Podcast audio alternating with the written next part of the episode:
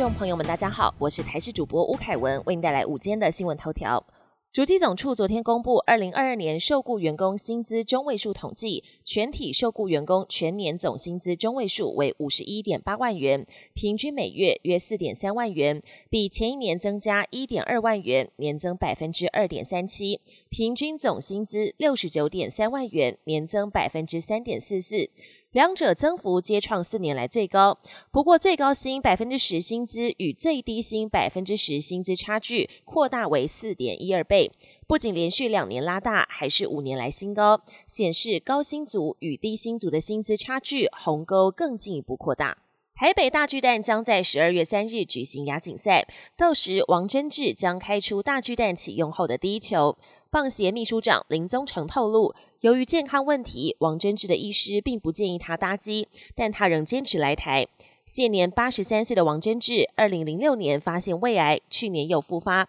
原本医师不建议他来台开球，但王贞治对台湾棒坛一直有深厚感情，仍坚持来台。林宗成也透露，这可能是王贞治最后一次出国。而亚锦赛开幕战，台湾对韩国，赛前邀请姐姐谢金燕演唱，谢金燕也将成为第一位在台北大巨蛋表演的演艺人员。今天受到东北季风增强的影响，北部、东部将有局部大雨发生的几率。北台湾白天的高温也会下降到十八到十九度，整天都是偏湿冷的天气。气象署预估，这波东北季风会影响到周六，直到周日，下周一才会减弱，温度也会逐渐回升。但下周二起，东北季风又会再增强，到时候会先有雨，之后会转为干冷天气。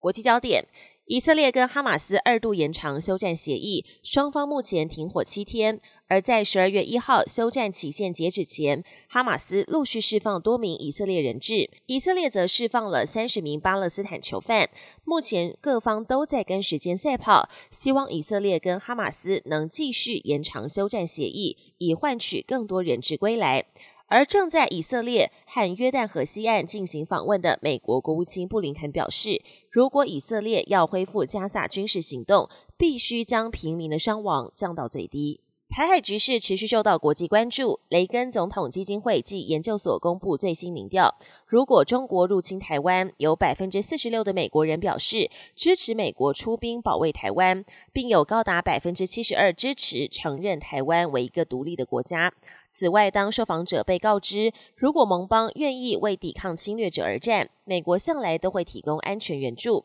就有百分之六十五的民众支持军援台湾。全球最毒的空气出现在巴基斯坦第二大城，人口有一千万的拉合尔，一连四天蝉联全球空污最严重的城市。而巴基斯坦最大城市克拉池也不遑多让，居民反映经常眼睛痛、喉咙痛，健康大受影响。除了着手人造雨计划，政府也要求店家提早打烊，减少汽机车通行，希望可以防堵空污恶化。